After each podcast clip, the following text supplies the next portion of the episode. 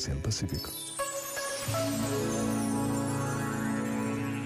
As palavras do Papa Francisco são sempre surpreendentes. Na sua recente carta apostólica a propósito do ano dedicado a São José, diz-nos o Papa: A ternura é a melhor forma para tocar o que há de frágil em nós.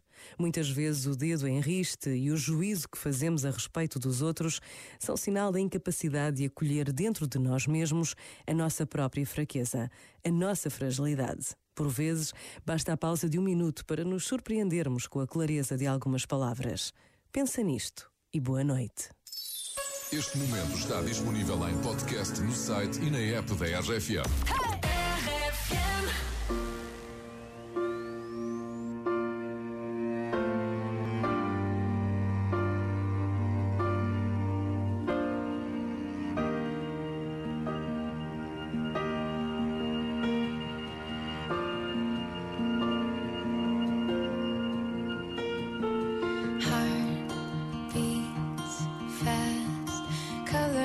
and promises.